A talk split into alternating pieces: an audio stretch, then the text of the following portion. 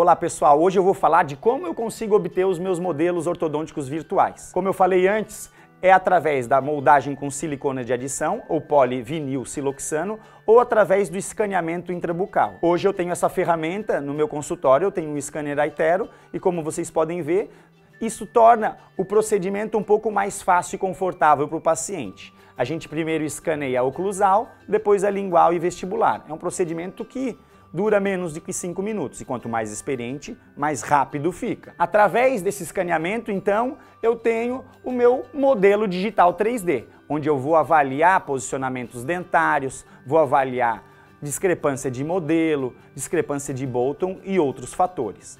Além do mais, eu consigo já, através daquele escaneamento, fazer a simulação do resultado final do tratamento desde a primeira consulta. Se eu tiver escaneamentos em momentos distintos, consigo também sobrepor as imagens e avaliar se aqueles dentes em questão tiveram retrações gengivais, mudanças de posicionamento, entre outros fatores. Então esses modelos digitais são imprescindíveis para eu realizar a primeira etapa do planejamento do meu paciente.